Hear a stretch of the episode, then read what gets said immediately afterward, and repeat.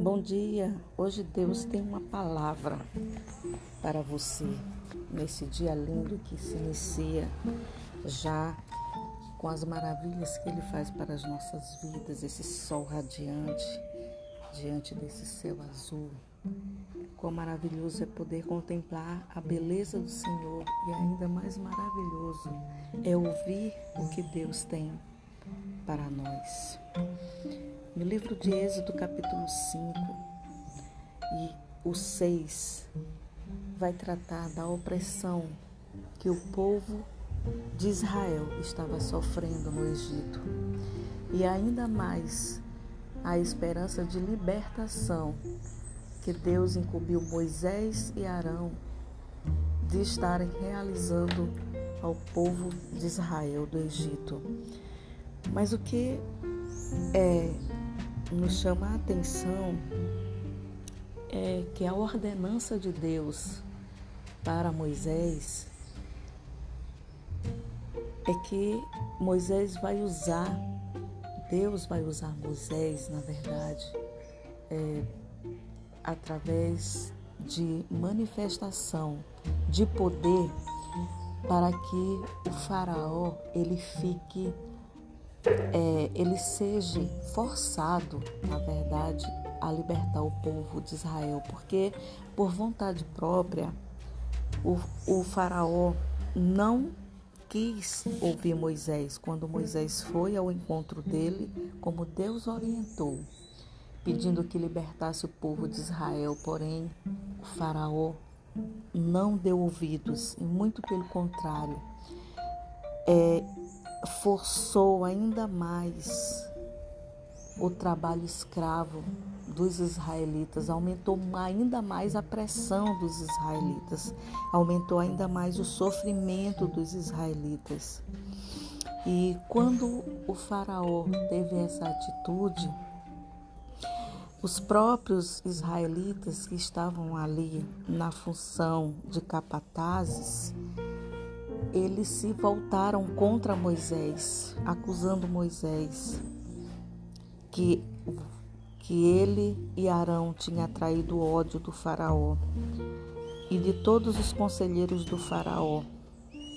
E desse modo eles haviam colocado uma espada nas suas mãos que os matassem, ou seja, que eles intensificaram ainda mais o trabalho escravo dos israelitas. Isso gerou um ódio, uma revolta muito grande no coração dos israelitas, tanto pelo, tanto pelo faraó quanto até mesmo por Moisés e Arão.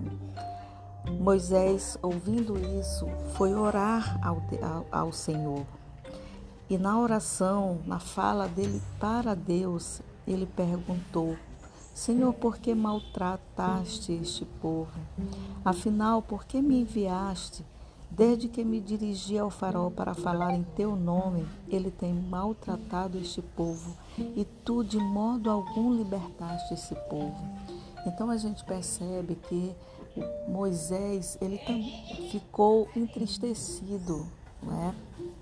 E ao mesmo tempo incomodado com a demora de Deus em agir em favor da libertação do povo. A Bíblia não relata quanto tempo já tinha passado após Moisés ter pedido ao Faraó para libertar o povo e diante da indignação dos israelitas. Mas no ato em que Moisés se dirige a Deus, Deus responde a Moisés e fala a Moisés: Agora você verá o que farei ao Faraó. Por minha mão poderosa ele os deixará ir, por minha mão poderosa ele os expulsará do seu país. Eu sou o Senhor. Apareci a Abraão, a Isaac e Jacó como Deus Todo-Poderoso, mas pelo meu nome, Senhor, não me revelarei a eles. Então a gente percebe né, que às vezes a gente se revolta pelas condições que nós estamos vivendo, por alguma situação de luta, por alguma situação de privação.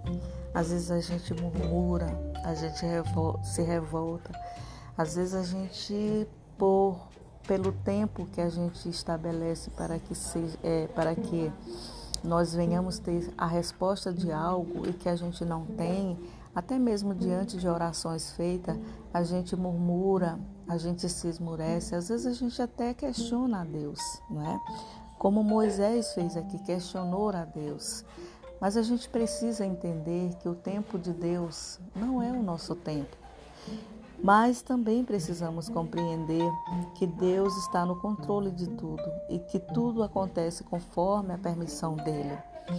E mas, mas também crermos na promessa de Deus, nas promessas de Deus, que Deus tem promessas para a nossa vida, assim como ele teve promessa para o povo de Israel de libertá-los, ele também tem promessa para nós de nos libertarmos de tudo aquilo que nos aflige, de nos libertarmos de tudo aquilo que é, nos faz mal, da escravidão, do pecado. Ele tem promessa para as nossas vidas.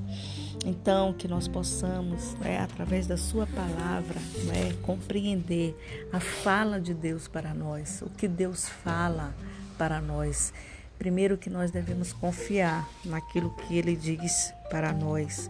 E segundo, que antes de questioná-los, nós precisamos compreender o seu tempo e nos colocarmos diante dele humildemente.